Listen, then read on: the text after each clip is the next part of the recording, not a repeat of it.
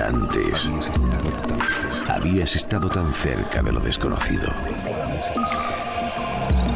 Milenio 3. Cadena Ser.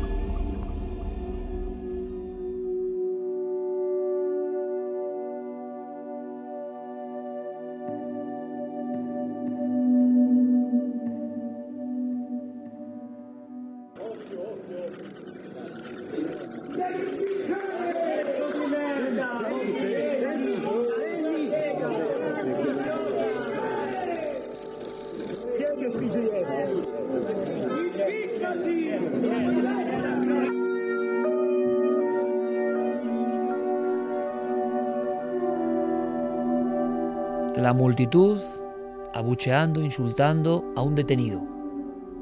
Ocurre en Florencia y ahora mismo Carmen tiene eh, junto al micrófono una serie de páginas, una serie de fotografías que recorren una historia que nos impactó profundamente porque hace unos tres años pudimos recorrer esos lugares trazando la pista de un caso, repito, aún sin resolver del todo, por lo menos con muchas lagunas que ocurra el suceso de Jack el Destripador en 1888, bueno, es posible porque ha pasado mucho tiempo. Que ocurra esto en plenos años 80 del siglo XX no tiene mucha explicación en la civilizada Italia, un reguero de muertes, a cada cual más violenta, con simbología. Solo por recordar, aparecían personas muertas. Eh, muchas veces se habló también de en lugares clave, en vías practicadas por los enigmáticos etruscos. Alguna simbología que no se contó en su día aparecía relacionando el mundo de los etruscos, esos que reían ante la muerte, esos que realmente invadían o dominaban la Toscana, los romanos antes de los romanos. Y ahora si podéis en la red, rápidamente ir a los etruscos y mirad sus caras, las caras de las esculturas que nos legaron como su sonrisa en el tiempo. Una sonrisa como no hay otra, extrañísima. Uno no sabe si es una sonrisa positiva o es esa sonrisa que se guarda algo y que por eso inquieta más incluso que un mal gesto. Bueno, pues en lugares clave de los etruscos aparecían cadáveres, eh, masacrados. En algunos de los casos, y Carmen y yo estuvimos en esos sitios, y os aseguro que ponen los pelos de punta alguno de esos sitios, marcados por el monstruo, aparecían carteles con un ojo simplemente significaba, la policía lo organizaba así, alguien puede vigilarte. Es el monstruo de Florencia. Se convirtió en un caso muy importante en Italia a nivel de criminología mundial, pero que luego tampoco es tan conocido. A nosotros nos sorprendió y por eso hicimos la investigación. Recorrimos todos los lugares. Era un mundo siniestro, era un mundo de espías que vigilaban a parejas, espías que alquilaban sitios, pensadlo amigos, alquilaban sitios como puestos de caza para vigilar a las parejas de italianos que en los 80, muy jóvenes ellos, daban rienda suelta al amor porque no estaba la cosa en plena crisis de los 80 para tener piso propio pero de pronto alguien empezó a matar a personas, a acribillarlas a cuchillazos, a dejarlas en determinadas posiciones. En alguno de los crímenes apareció una pirámide negra, una pirámide, un tronco piramidal que nadie explicó. Ni siquiera hoy en día, tanto tiempo después, está explicado eso.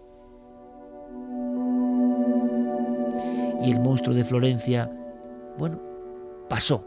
Pasó porque se detuvieron a personas, ¿no? Muchas otras dijeron que no era así, que habían pagado justos por pecadores. Se habló de una secta extraña, se habló de personas que hacían invocaciones rarísimas, se habló de ricos, riquísimos de Florencia, que tenían ese último y terrible pasatiempo, ¿no? Matar a mujeres y hombres también en algún caso. Bueno, pues de repente una cosa que parecía enterrada por fortuna, el monstruo de Florencia, todo eso como que resucita, nunca mejor dicho. Pues sí, que eh, fíjate, la primera escena es la de Pascuale Cecacci, eh, es un hombre de 80 años que todas las mañanas sale con su bicicleta a hacer ejercicio.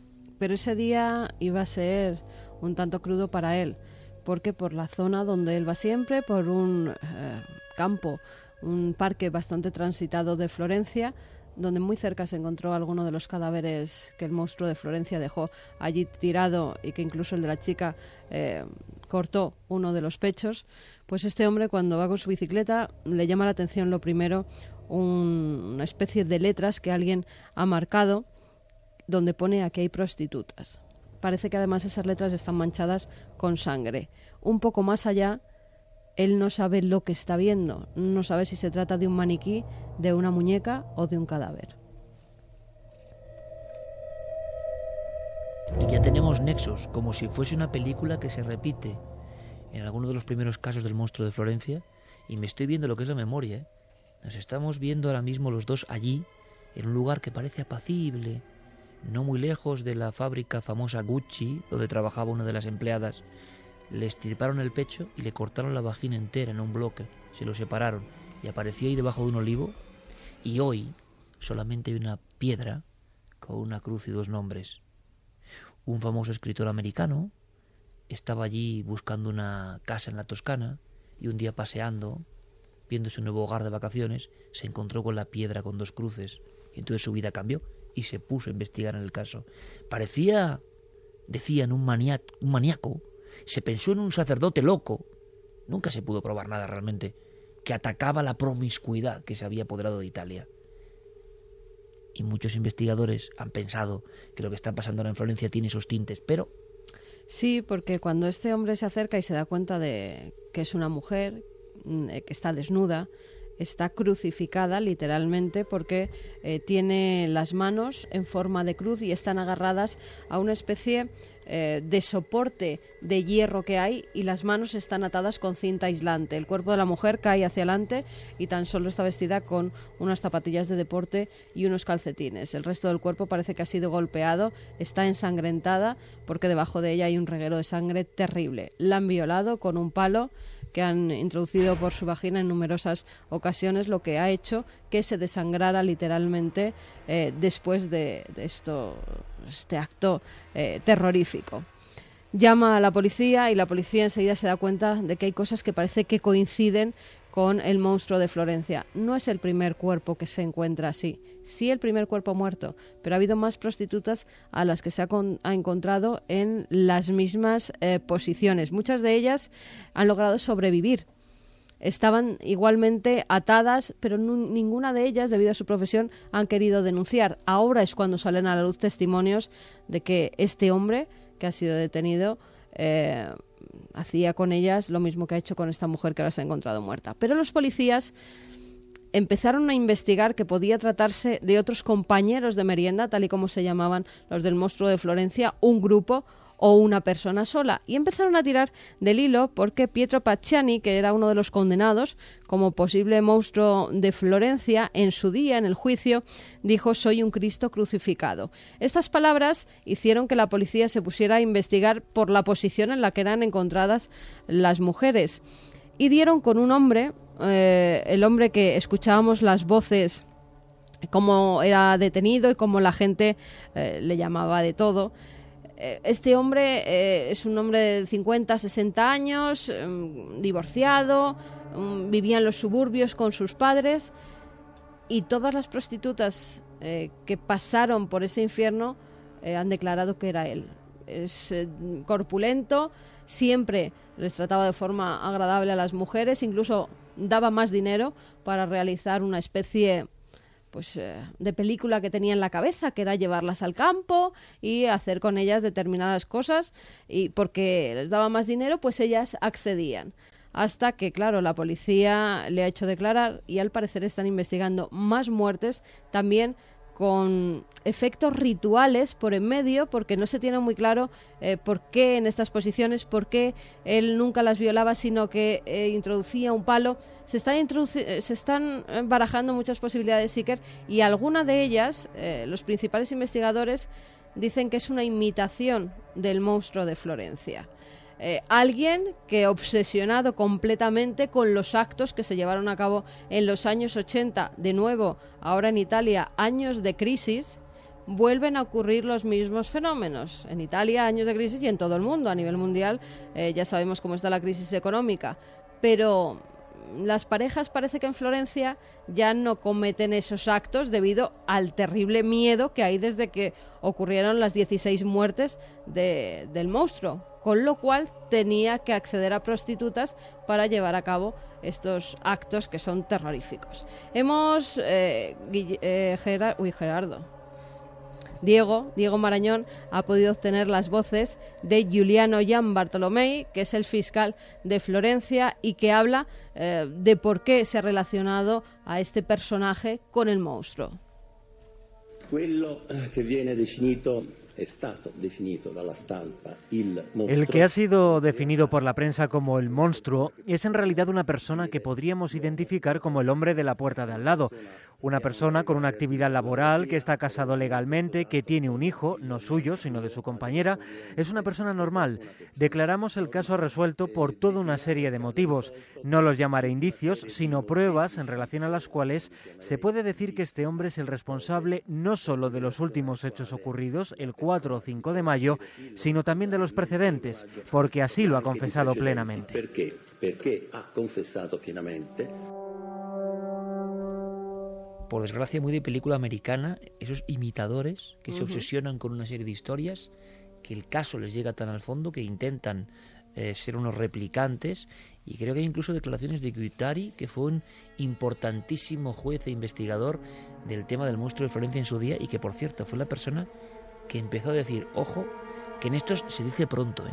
16 cuerpos aparecidos en los años 80, entre el 80 y el 85, se dice pronto en un lugar como Florencia, o sea, aparecían cosas como una pirámide negra y que la policía no le daba importancia y se habló de algún tipo de secta que utilizaba a sicarios de pueblo, así se dijo en su día, para obtener cuerpos, hacer con ellos una serie de cosas, no es la primera vez que se cuenta esto, por cierto, y luego dejar los cuerpos ahí. 16 cuerpos en Florencia. Michel Guitari era el ex jefe de la policía de Florencia, que además consiguió que en 2001... Perdón, que, sí, que el juez Michel Guitari era el, jefe de la policía que además consiguió que en, en, 2001 se reabriera el caso, precisamente porque a las morgues de Florencia estaban llegando cuerpos de mujeres con pechos cortados. De nuevo se veía la mano del monstruo de Florencia en, esas muertes que además no quisieron los medios de comunicación sacar mucho a la luz pública ante el temor de que se produjeran eh, nuevos asesinatos. Y pueden pensar que este imitador está siendo otro chivo expiatorio de otro grupo oculto que pasado el tiempo vuelve a actuar de la misma forma. Vamos a escuchar a Michel Guitari lo que, lo que decía. Si se consiguiera encontrar una similitud en el modus operandi con el caso anterior, en marzo de 2003, creo que habría que tener en cuenta la hipótesis de un asesino en serie. Esta pobre chica rumana ha sido encontrada en una posición que, en mi opinión, parece representar casi una firma. Alguien ha querido dejar la firma de su delito. Si se hallaran analogías, se podría hablar de un asesino en serie, una persona sexualmente perturbada, que odia a las mujeres, que quiere someterlas a su modo y que las tortura hasta la muerte. Sin embargo, creo que esta historia no tiene nada que ver con la del monstruo de Florencia, ni con sus responsables. Es un caso aparte, aunque podría ser un imitador de aquellos eventos, un imitador de los otros homicidios de prostitutas que han ocurrido en la ciudad de Florencia entre los años 1980 y 1985. Y es que además hay muchos libros. En la última visita a Florencia pudimos acceder a varios, por ejemplo, el de este jefe de la policía. Ahí todo el mundo piensa que hay algo que no se ha contado bien. Y hay una anécdota muy buena que le contamos en su día a Clara para que la publicasen más allá en homenaje a Javier Sierra. Y es que hubo un fin de año que pasamos con Javier Sierra y con su mujer, con Eva, muy raro, porque era un pueblo que nos pareció un pueblo hermoso, pero un poco siniestra. ¿Que eligió Javier? Sí, eligió Javier. La gente era un poco callada, todo era muy raro. Y vamos, no vamos a decir tampoco y el nombre. la casa era rara, todo, todo era raro, todo era raro. Y entonces nos enteramos, años después, que estuvimos pasando la noche vieja y nadie celebraba nada en un pueblo donde todos, o una gran parte de la sociedad local importante de ese pequeño pueblo, estaban implicados como parte de la secta que mm, conseguía los cuerpos del monstruo de Florencia. Incluso Lotti, el loco, el loco que estaba en el cruce de caminos de entrada al pueblo, pues había sido acusado. Pero yo estoy recordando ahora, porque estas cosas tienen ese, ese factor, ¿no? Hubo varias, tuvimos la amarga experiencia, mm, pero eran, bueno, nuestra motivación periodística, y si queréis está el reportaje Buscando por Cuarto Milenio Muestro de Florencia, también lo hicimos aquí, en Milenio 3.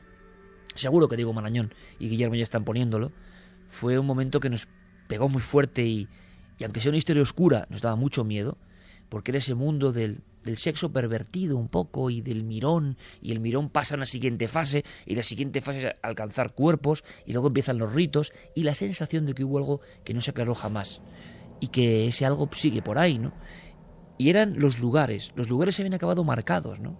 Los lugares donde antes iban las parejas ya no quedó ni un solo coche que se atreviese a llegar a esos sitios. Y alguno de ellos, como una pareja de franceses que son acribillados por la noche y que además el chico, los dos salen corriendo, pero los dos son acribillados, acuchilladas por el camino y luego mm, amputados y una serie de cosas terribles en mitad, también con una simbología, pues ese lugar estaba ahí, claro, evidentemente, y era como un recodo rural que se metía para adentro. Y yo me acuerdo que, ahora me estoy viendo, metiéndome en ese recodo, eh, era invierno, ¿verdad? Cuando hicimos el reportaje, los árboles tapaban el, el cielo. Había un momento en que uno iba andando y los árboles hacían una especie de, de bóveda. Pero es que todo ese bosque estaba muerto. Era un bosque muerto no por el invierno, era un bosque que daba una impresión que me recordaba alguna de las crónicas que decía Clara de los lugares donde en Noruega y otros lugares se habían hecho actos terribles, ¿no? Pues da la impresión de que el bosque guardaba el recuerdo de esos actos terribles. Y era algo extraordinariamente macabro, ¿no? En fin, que no sea un nuevo monstruo de Florencia y que esa secta, hubo nombres incluso se dijo, no siga operando. Pero la actualidad es esta y en Florencia el escándalo es absoluto y veremos, ojalá, si hay solución o todo pasa y en unos años vuelven a aparecer El problema cuerpos. es que no saben cuántos imitadores hay. Si es solamente este o hay alguno más. Por eso la policía sigue, sigue investigando. Porque no sabe si los cuerpos cercenados que llegaban a las morgues eh, también los había matado este hombre o era otro imitador del monstruo. y siempre un poco lógico, pero a veces hasta qué punto el miedo a no alarmar a una población, además tan, tan bollante como Florencia, eh, es contraproducente respecto a la propia investigación, ¿no? Porque no se quiere alarmar, entonces las personas no saben lo que pasa y a veces caen en las redes de estos monstruos terribles a los que yo no dedicaría mucho tiempo, pero es la actualidad y es un tema muy misterioso. Recordad, ¿eh? El monstruo de Florencia hubo toda una línea que no se siguió, que hablaba de seguidores de los ritos etruscos. Y de hecho, Iker, algunos investigadores se apuntaron a estas teorías, intentaron también difundirlas eh, y se encontraron con que las autoridades, con tal de no alarmar a la población, como tú decías, intentaron silenciarles. Mario Spezzi, por ejemplo, el principal investigador del caso, cuenta en su libro, que es fantástico, junto a Douglas Preston, El monstruo de Florencia, relata cómo en un momento determinado se le llega a implicar en los crímenes, apuntándole como un posible monstruo de Florencia, precisamente por una cosa muy burda, ¿no?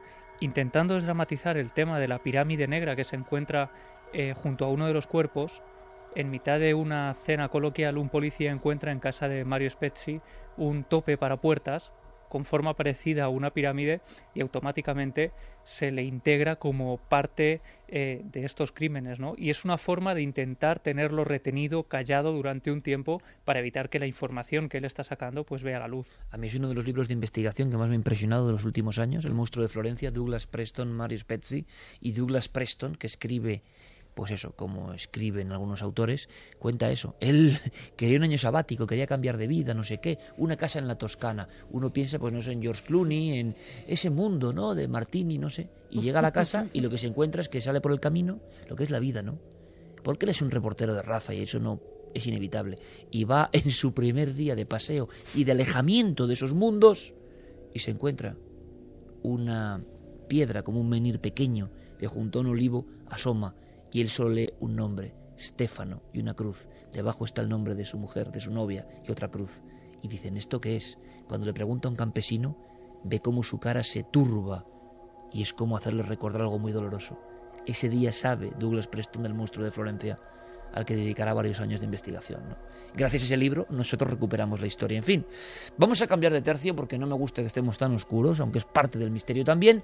Y en este polidro que es Milenio 3, aunque sea de una forma breve, Santi nos va a introducir en esa palabra que se viene repitiendo esta noche y que creemos que es importante, nosfera.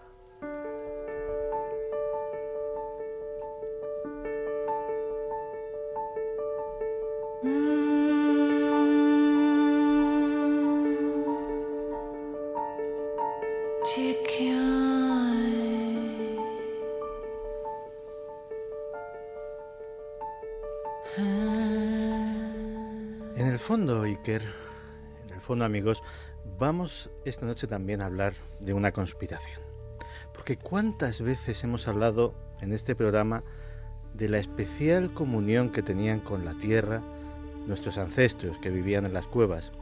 ¿Cuántas veces hemos hablado de la sabiduría extraña y profunda que tienen los pueblos que todavía viven ajenos, por propia voluntad, a la civilización?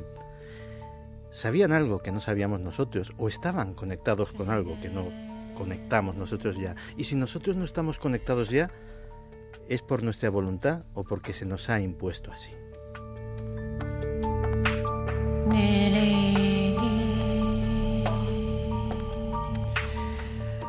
Hablábamos de James Lovelock.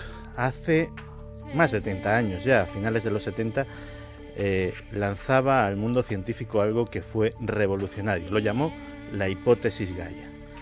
Él decía que la Tierra se comportaba como un ser vivo, que hasta ese momento era considerada como una cosa, como una piedra que flotaba en el espacio, que daba vueltas alrededor del Sol y que era simplemente un contenedor en el que estábamos todos metidos, animales, plantas, seres humanos. Y él dijo, no, esto no es una cosa, esto es un ser vivo. Los seres vivos se autorregulan. Y la Tierra se autorregula. La salinidad del agua de los mares es siempre la misma. Y mira que cae agua dulce de los ríos y mira que ahora se están eh, derritiendo los glaciares y aún así hay un mecanismo extraño que hace que se autorregule. La temperatura es constante. Hay ciclos, pero ciclos naturales, ciclos de glaciaciones, ciclos de, temperaturas tropicales, pero todo eso obedece a una especie de plan, a una especie de necesidad profunda del planeta. La composición de la atmósfera, por mucho que nos empeñemos en alterarla, en términos generales se mantiene. La radiación solar llega hasta nosotros en una medida justa se quedan, gracias a la magnetosfera, se quedan fuera de nuestro planeta todas las radiaciones que podrían aniquilar la vida. Pero además, la Tierra ha evolucionado, ha nacido, ha nacido como una piedra incandescente, asaltada por miles de meteoritos, por el impacto de cometas, y poco a poco de esa roca magmática ha nacido algo lleno de belleza, lleno de vida, lleno de complejidad, lleno de inteligencia, que en buena parte la representamos nosotros, aunque a veces no lo parezca. Hay quien dice incluso que un ser vivo tiene que nacer de otro ser vivo.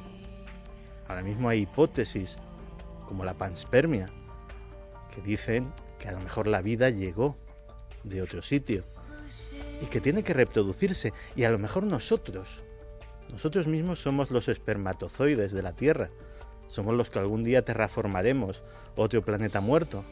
Somos los que llevaremos plantas y oxígeno a una roca desértica en vez de tú a saber qué lugar del espacio.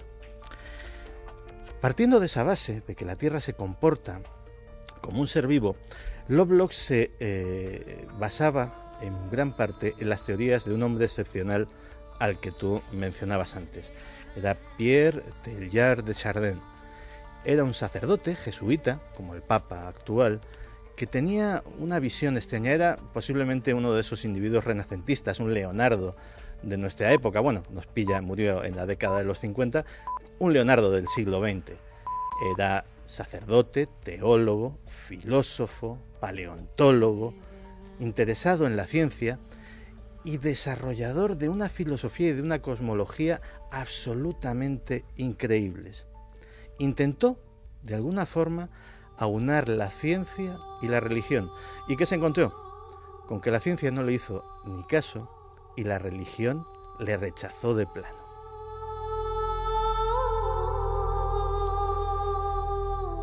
Él decía, creía en la evolución, creía en las evidencias científicas, era un hombre ilustrado, no podía negar lo que la ciencia le decía, pero decía que en esos procesos la inteligencia, la conciencia, podía tener un papel indiscutible, que a lo mejor el cuello de las jirafas no se había alargado simplemente por una cuestión de selección natural, de que simplemente las que iban naciendo con el cuello más largo accedían mejor a las hojas que les daban de comer, sino que había un propósito dentro de la mente colectiva de las jirafas de ser cada vez más altas para acceder a ese alimento, que la conciencia de los diferentes seres vivos y en conjunto la conciencia del planeta iba hacia un único objetivo. Él lo llamó el punto omega.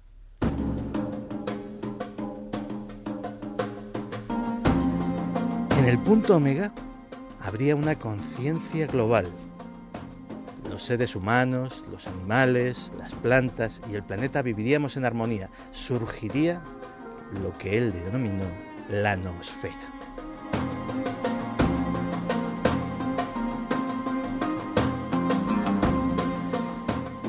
¿Es esto posible? ¿Podemos realmente integrarnos con la Tierra o es una fantasía? Fíjate, hay una glándula en nuestro cerebro, la glándula pineal, que hasta hace bien poco era eh, prácticamente un desecho evolutivo. Los científicos creían que no servía prácticamente para nada o que tenía una utilidad muy limitada. Luego se descubrió que tenía una importancia capital en algo que se llama los ritmos circadianos son todos nuestros ritmos vitales. La glándula pineal determina cuándo tenemos sueño, eh, cuándo se nos cae el pelo, cuándo eh, tenemos ganas de reproducirnos. Prácticamente todos los ritmos, los ritmos biológicos de las mujeres, están controlados. Es un pequeño laboratorio químico en el cual salen sustancias absolutamente increíbles. Una de ellas es la dimetiltriptamina es un alucinógeno poderosísimo. Muchos creen que la fuente de nuestros sueños. Otro es la melatonina, la que nos da sueño todas las noches, la que nos regula exactamente esos ciclos. Pues bien, hay científicos que actualmente creen que eso es un pequeño receptor de radio que recibe una cosa que se llama la resonancia de Schumann. Tendríamos que remontarnos al siglo XIX y a Nikola Tesla. Nikola Tesla haciendo experimentos para una cosa que desgraciadamente le desbarataron, que era darnos energía libre y gratuita a todos, darnos electricidad inalámbrica, que como no se podía controlar con contadores, pues sus financieros rápidamente eh, abandonaron el proyecto, descubrió que el campo eh, radioeléctrico de la Tierra tenía una frecuencia de resonancia muy determinada, 7,83 hercios oscilaba, tenía picos hacia arriba y hacia abajo, pero se podía hablar de una constante. Muchos años después, Wilfred Schumann, un, eh, científico, un físico, eh, que le dio nombre a, este fenómeno, lo describió, lo explicó, etcétera, etcétera, y eh, lo que era una simple observación casi casual de ese genio curioso que era Nikola Tesla se convirtió en algo ya científico. Pues bien, curiosamente la glándula pineal funciona en concordancia con esa resonancia de Schumann. Es hasta tal punto tal que los astronautas tienen que llevar un resonador de Schumann encima que reproduzca esa frecuencia porque si no sus ritmos circadianos se van al garete. De repente empiezan a tener insomnio o a tener narcolepsia porque realmente están desconectados de esa frecuencia de la Tierra. Así que ya tenemos una pequeña clave. La Tierra nos influye más de lo que creemos.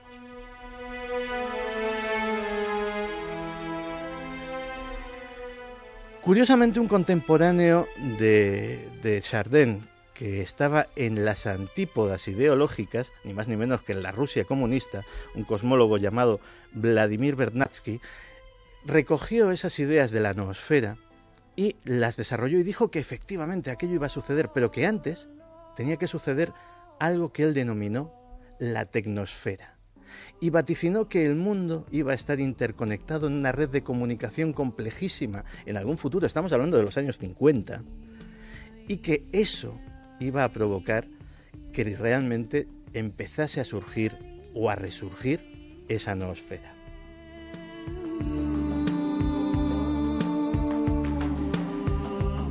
Así que tenemos un par de iluminados rechazados. También este recibió eh, la censura de la Academia de Ciencias Soviéticas.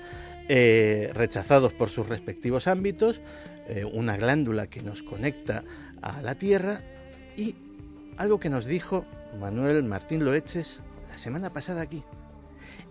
El 90%, posiblemente más, de lo que ocurre en nuestro cerebro es una caja negra de la que no sabemos ni siquiera nosotros mismos. Los dueños de ese cerebro, los que pensamos que tenemos conciencia de él, lo que está pasando. Prácticamente nosotros somos los que tomamos las grandes decisiones, pero los procesos que nos han llevado a ellas, los lugares de donde surgen mil reacciones, son absolutamente un enigma. ¿Y si ese enigma está conectado con algo tan fascinante como la mente de la Tierra.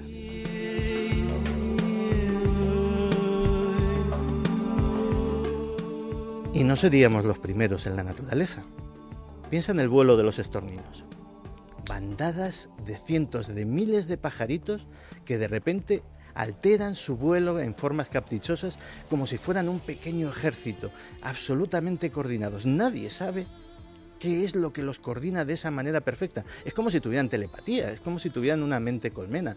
Les pasa hasta a los arenques. Esos bancos enormes de peces que reaccionan como si fueran un solo individuo y a veces ha llegado a fotografiarse imitando formas de depredadores como orcas o como tiburones para ahuyentar con sus figuras a otros animales. ¿De dónde surge esa inteligencia, esa capacidad de comunicación? Pues bien, puede surgir de ese inconsciente colectivo del que habló Jung, de esos campos de los que habló Rupert Sheldrake, puede surgir de la noosfera.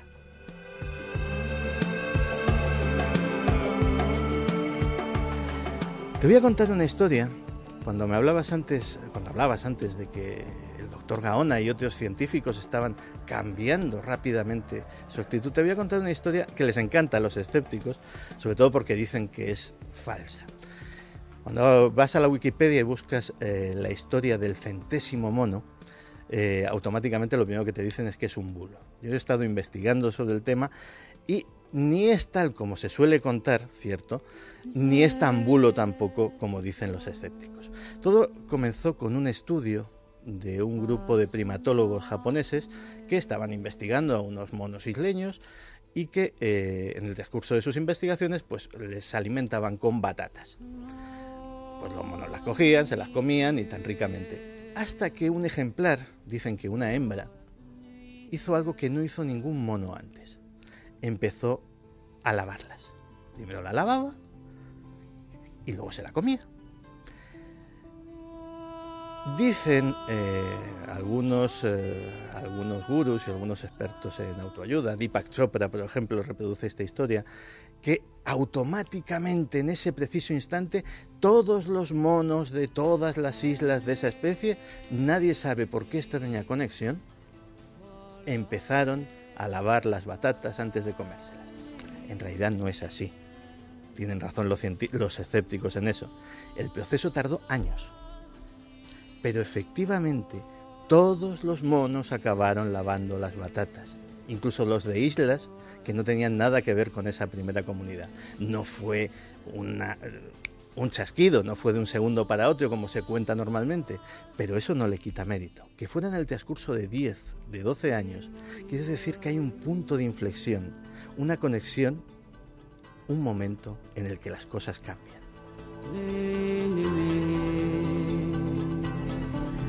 También hemos hablado aquí, por ejemplo, del proyecto Conciencia Global, proyecto eh, patrocinado eh, por la Universidad de Princeton, donde se instalan en diferentes partes del mundo una serie de generadores de números aleatorios que de repente empiezan a actuar al unísono cuando eh, va a suceder, está a punto de suceder un evento importante. El 11S, el tsunami de Indonesia, etcétera, etcétera.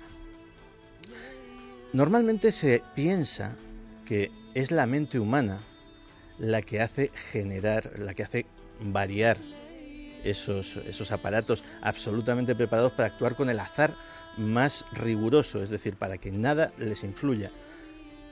Pero hay otra hipótesis. ¿Y si no es la mente humana? ¿Y si simplemente se coordinan con algo que resuena simplemente en el lugar donde están, en la Tierra, en el planeta? Hay un experimento fascinante, hay miles o, decenas por lo menos de filmaciones en YouTube. Tú coges 20, 30 metrónomos de estos cacharritos que utilizamos los músicos para, para practicar y para, llevar, y para llevar bien el tiempo, que tienen un pendulito, y los pones cada uno a su, a su libre albedrío, cada uno en una, en una frecuencia distinta, oscilando. Si esto lo haces sobre una superficie móvil, sobre una, por ejemplo, sobre una tabla que esté eh, colgada del techo con unos hilos o que tenga ruedas, simplemente con que tenga ruedas, en unos segundos todos los metrónomos empiezan a oscilar a la vez. Hay una cierta eh, tendencia en todo lo natural a la resonancia, a la unidad. No estoy diciendo que lleguemos a tener una mente colmena, estoy pensando que lleguemos a tener una mente armónica, que sigamos siendo seres individuales, que sigamos teniendo cada uno nuestras preferencias, nuestras ideas, nuestros gustos, nuestra individualidad. Pero que algo se esté moviendo para que empezamos a actuar en armonía. Y hay dos cosas por las que este término se está poniendo de moda, o por lo menos se está empezando a hablar de él. Uno, curiosamente, empezó con la psicosis del 2012. A alguien se le ocurrió por decir que la frecuencia de Schumann estaba variando, que lo que era una constante iba a dejar de serlo, que esto eh, coincidía con el 2012 y eh, que iba a haber una alteración de nuestras conciencias, etcétera, etcétera. No fue así, desde luego, pero sí sirvió para que eh, todo el asunto de la atmósfera empezase a cobrar de nuevo vida. Y luego hay una cosa que es eh, absolutamente cierta y absolutamente curiosa, que es que la profecía de la tecnosfera se ha cumplido a rajatabla. ¿Y qué quiere decir eso? Quiere decir que una de las trampas mayores que nos han puesto para alejarnos de esa conexión, que es precisamente la individualidad, el ocultar nuestros sentimientos, el ocultar nuestros problemas, el ocultar lo que somos, Lloramos en silencio, lloramos apartados de los demás, nos preocupamos pero mostramos fortaleza, nunca mostramos debilidad. Somos los más chulos, los más graciosos de nuestro grupo de amigos. Estemos como estemos por dentro, nos preocupe lo que nos preocupe. Hace muchos años, muchos años, tuve ocasión de, visitar una reserva de, indios navajos en, en Gallup, en Nuevo México. Y, y, a la hora con ellos me decían que, su forma de vida era distinta, que si alguien en, la tribu tenía un problema era problema de todos. Todos tenían el problema. No era un problema individual. Todos ayudaban. Lo que le pasa, las alegrías de uno también eran las alegrías de todos y todos las celebraban. Eso es natural, eso es evolutivo. Cuando, cuando tu perro te recibe, moviendo el rabito, eh, tan contento, eso le viene de las manadas de lobos. Manadas de lobos, el expresar el estado de cada uno era fundamental para la supervivencia. Porque si un lobo de repente oía algo extraño y erizaba el pelo y se ponía a gruñir, todos los demás sabían que todos, no solamente él, todos estaban en peligro. Y si un lobo estaba contento y estaba feliz, todos sabían que todo iba bien para todos. Todo eso lo hemos perdido y curiosamente lo estamos empezando a recuperar. La gente está empezando a compartir, algunos anónimamente, otros con su nombre y apellidos, las cosas para los demás. Es un principio, es muy poca cosa, de momento, pero puede ser la puerta abierta, la puerta que esté utilizando esa conciencia del planeta para plantar esa semillita que te decía en el tema anterior. En unos fructificará, con que sea en unos pocos. No vamos a esperar que sea como la leyenda de los monos, que sea de un segundo para otro. Pero sí pueden pasar 10, 20, 30 años y que a lo mejor cierto estado de conciencia se vaya extendiendo. Todo esto que puede parecer muy poético, eh, el tema de la nosfera yo eh, es muy amplio. Eh, yo esto simplemente he querido hacer una introducción, una introducción, un prólogo para que la gente vaya investigando por su cuenta, para que conozcan lo que saber un poquito de ese concepto les puede reportar. Y les puede reportar la puerta hacia la esperanza de una utopía.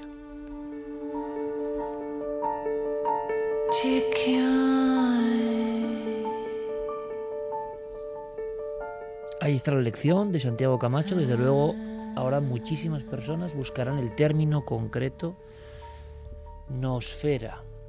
Algo que está haciendo mm, brotar ríos de tinta en diferentes especialistas, en diferentes escritores, con detractores, con seguidores.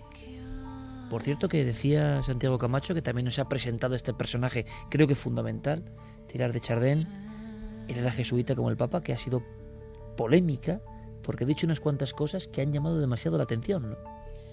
Pues sí, la verdad es que hasta en su propia casa se le echan encima al pobre Papa Francisco. Eh, ha habido una reunión eh, de 200 prelados eh, de 20 países diferentes en las que pues eh, Francisco, el Papa Francisco, decía que había que volver a los ritos del exorcismo porque muchas personas lo estaban pasando mal y además estaban pidiendo cada vez más ese ritual. Bueno, pues le han tachado de querer volver al medievo, mm, de asegurar que el demonio es un ente paranormal y que esas historias que ya en pleno siglo XXI no se pueden permitir, no se pueden admitir. Lo extraño de esto es que sean los propios sacerdotes, los propios religiosos, los que hablen de que no existe la figura del demonio, cuando tenía que ser todo lo contrario. Además, eh, ha habido otras declaraciones del Papa en las que hablaba sobre bautizar a extraterrestres todo en la misma semana, con lo cual el pobre Papa se las está llevando por todas partes. Él decía, si quieres te digo literalmente lo que decía el lunes en la humilía, si mañana llegara una expedición de marcianos y algunos de ellos vinieran a nosotros, mm, marcianos, ¿vale? Verdes con una nariz larga y grandes orejas como los dibujan los niños y uno dice, yo quiero ser bautizado, ¿qué pasaría? Cuando el Señor nos enseña el camino, ¿quiénes somos nosotros para decir, no Señor? Eso no es prudente. No, Hagámoslo de esta forma. ¿Quiénes somos nosotros para cerrar puertas? Él dice que bautizaría a todo el mundo, vinieran de donde vinieran, que no se le puede legar absolutamente a nadie.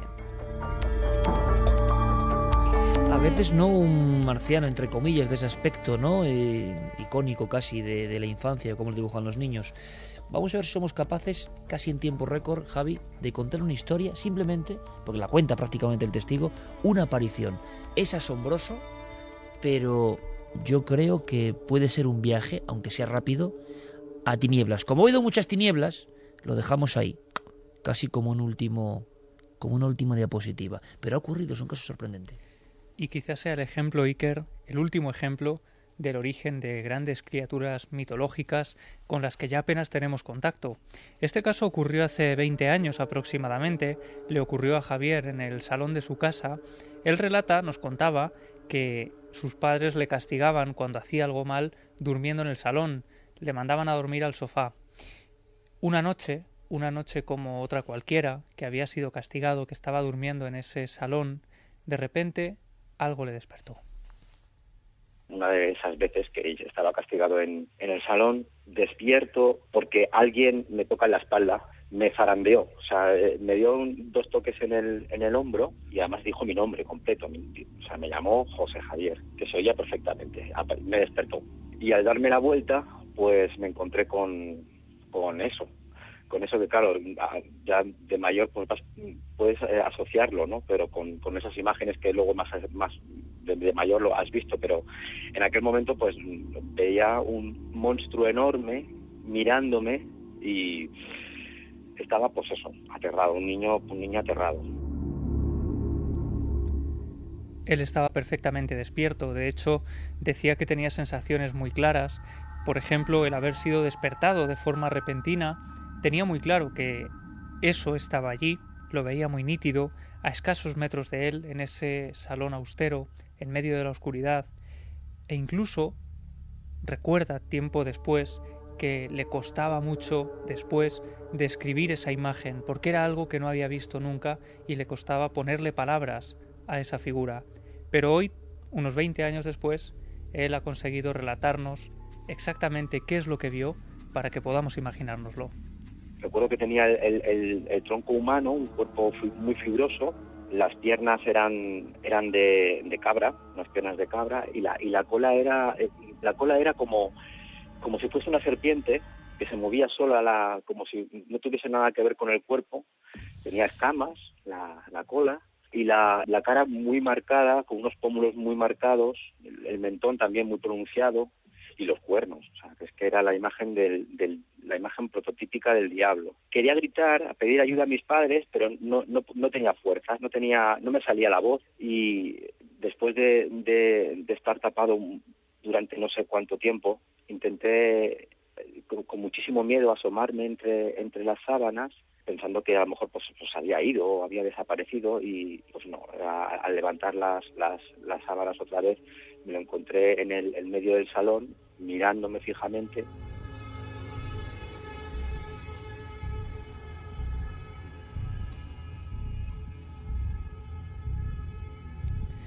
y él relataba algo que puede parecer muy típico de las alucinaciones hipnagógicas, la incapacidad para gritar, la incapacidad para llamar al familiar. Sin embargo, también recordaba perfectamente cómo pudo moverse, meterse bajo las sábanas, el terror tan profundo que no había sentido nunca antes y probablemente nunca después. Y cuando parecía que todo era suficientemente eh, impactante, ocurrió un detalle más, un detalle que aún hoy le hiela la sangre. Sonaban risas, muchas risas, por todas partes. Venían las risas de arriba, de abajo, incluso me, parecía que llegaban las risas de, la habitación de mis padres, desde, desde donde estaba yo mm, durmiendo, podía ver la, la puerta de, entrada de la habitación de mis padres y, y las, risas llegaban de, de, de, toda la casa. Eran risas eh, mezcladas, eran de sí, de ancianos, de niños, de pero que tú notas que esas risas eh, son risas maliciosas, no son unas risas comunes de, pues, de algo de humor, sino que son risas con una mala intención.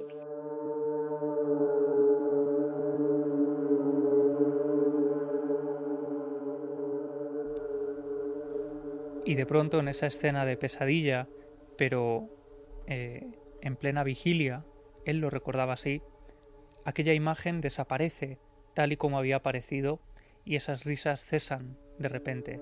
Es entonces cuando él puede gritar, llamar a sus padres que llegan corriendo pensando que le pasa algo por esos gritos impactantes que surgen del, del salón y entonces también él les relata a ellos lo que le había ocurrido. A partir de entonces, las noches que vinieron después nunca fueron como antes yo rezaba, yo rezaba para que cuando, cuando volviera a, destaparme ya no estuviese allí o que me saliera la voz y poder pedir ayuda. Era, era muy angustioso. Entonces yo rezaba, rezaba, rezaba y, y un grito atroz. Y cuando llegaron yo, yo estaba saltando de histérico en, encima del encima del sillón. Justo después no recuerdo muy bien, pero se, se ve que a mis padres les costó tranquilizarme pues casi el resto de la noche me marcó muchísimo y, y, estuve muchísimo tiempo mmm, con problemas para, para, poder volver a conciliar el sueño, sí es cierto. Fue algo que, que me marcó para siempre. Hablábamos antes de la mirada del testigo, de la mirada de quien ha visto esa otra cosa que no es lo ordinario. Y ahora no vemos a este testigo. Nos lo cuenta Javi Pérez Campos en tiempo récord, como un archivo comprimido, pero muy potente. Y todos estamos imaginando que la mirada de esta persona seguro que tampoco es convencional, seguro que queda teñida por una visión tan absurda que quizás el marchamo, como decimos muchas veces, de tan real. Y nos encontramos también con la marca en el lenguaje, la dificultad para relatar una experiencia, para describir un personaje, una figura y sobre todo la viveza de que pese a haber transcurrido 20 años, aún se le notaba el impacto al recordar aquella noche. Bueno, disipemos un poco musicalmente por lo menos esta enorme tiniebla.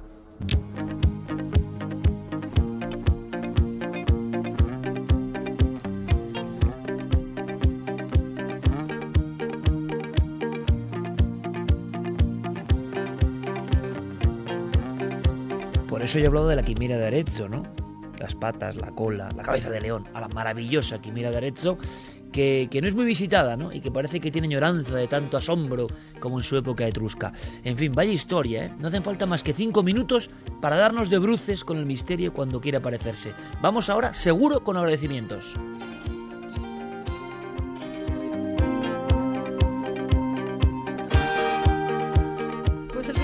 Para Tony, que nos dice, hola chicos, escribo desde Gran Canaria, muy feliz por la llegada al mundo hace tan solo unas horas de una pequeña princesita a nuestra familia. Y nos alegraría mucho que le dieran unas bendiciones milenarias a nuestra pequeña Ivania. Besos, Tony. Pues ahí van. Bendiciones cósmicas y musicales. Bueno, esta me la saco yo de la manga. Luis Bausa, que ha tenido Sí, una niña también esta semana. Sí, y señor. su mujer, Nuestro amigo Luis Bausa, eh, el gran profesor universitario y alma ¿no? del Toledo mágico. Qué maravilla. María, han tenido a María. Muchísimas felicidades, amigo, querido amigo. La cantidad de niños que están naciendo es a increíble. Paloma también, que también esta semana ha tenido una niña, una prima mía. O sea que De bendiciones también para ¿eh? esa niña. Sí, señor. Alicia, buenas noches Iker, Carmen y todo el equipo. Al fin me he animado a escribiros después de mucho tiempo pensando en hacerlo para pediros la bendición milenaria para mi pequeña Alejandra, que el pasado 6 de mayo cumplió un añito. Es la luz que guía el camino de mi vida y la que me impulsa en todos los momentos difíciles que he pasado últimamente, ya que su padre y yo no estamos juntos desde un poco antes de que ella naciera. Por favor, me gustaría que también nos enviáis un poco de energía para su padre y para mí, para que aunque estemos separados podamos cuidar entre los dos de este pequeño ángel que se lo merece todo. También quería daros las gracias por todas las noches de insomnio en las que me habéis acompañado mientras velaba el sueño de mi pequeña. Llevo desde 2002 escuchando el programa y me siento parte de esta gran familia milenaria. Las notas de Mike Oldfield, ya lo sabéis que no sé por qué, lo hemos elegido así entre todos. Son energía, son bendición, son... ¿En qué sentido bendición? Pues que deseamos lo mejor. Bendiciones Alicia, su niña. Santi. Bendiciones Pues sí. También hay que dar mucha energía a Rocío. Es una niña de 10 años, está en la sala de observación del Hospital La Fe de Valencia. Si nos escuchan las enfermeras, los médicos, que la traten muy bien. Nos está que escuchando nos en escuchan. directo. Dice que así le será más fácil escuchar desde allí y que le encanta contar películas, libros, historias. Me dicen que las hago interesantes, pero lo que más me gusta es contar con vuestros programas. A mi marido y a mi hija, así que ya los pueden añadir dos más al EGM. Hoy necesito vuestras buenas vibraciones y bendiciones para mi niña y todos los niños de esta sala. Con cariño, una camachista, admiradora de Carmen y todo el resto del equipo. Inma Ruiz. Camachista, venga, bendición milenaria, Santi. Pues nada, una bendición A milenaria. todos esos niños que están ahí en las incubadoras, hombre, en toda Por España. supuesto, y- una bendición milenaria, Esta no es de incubadora, esta niña tiene 10 años. Ah, 10 años, perdón. Bueno, da igual. A todos los niños que están en los hospitales. Santi, venga. a como, todo el como el pope que eres. a todos los niños, a todo el mundo que está, eh, pues eso, A todo el mundo. a todo el mundo que está un poquito malito y que están escuchándonos desde la cama de un hospital, pues que tienen la energía noosférica, la energía que va canalizada por la Tierra y que forma una mente que son los milenarios. Yo porque no quiero contar cosas luego internas de la relación, ¿eh? Pero Santi ahí con la nosfera no sé qué. Al final va a ser un embajador de lo nosférico, de la mente global, las bendiciones nosféricas a Santiago Camacho.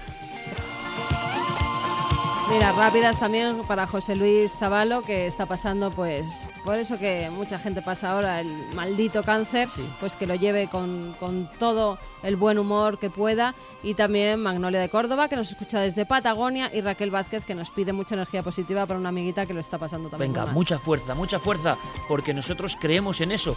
La nosfera también es eso, ¿no? La, la red neuronal que los une a todos. De verdad, con tanta gente que lo pasa mal, al mismo tiempo tanta luz que llega, ¿no? Aquí, eh, tú no lo vas a decir, te lo digo yo. Aquí estamos poniendo un granito de arena muy interesante para todo lo que he estado hablando yo esta noche. Pues quiero más capítulos de eso, Santi. Pues quiero más mañana los capítulos de tienes, eso. en cuarto milenio.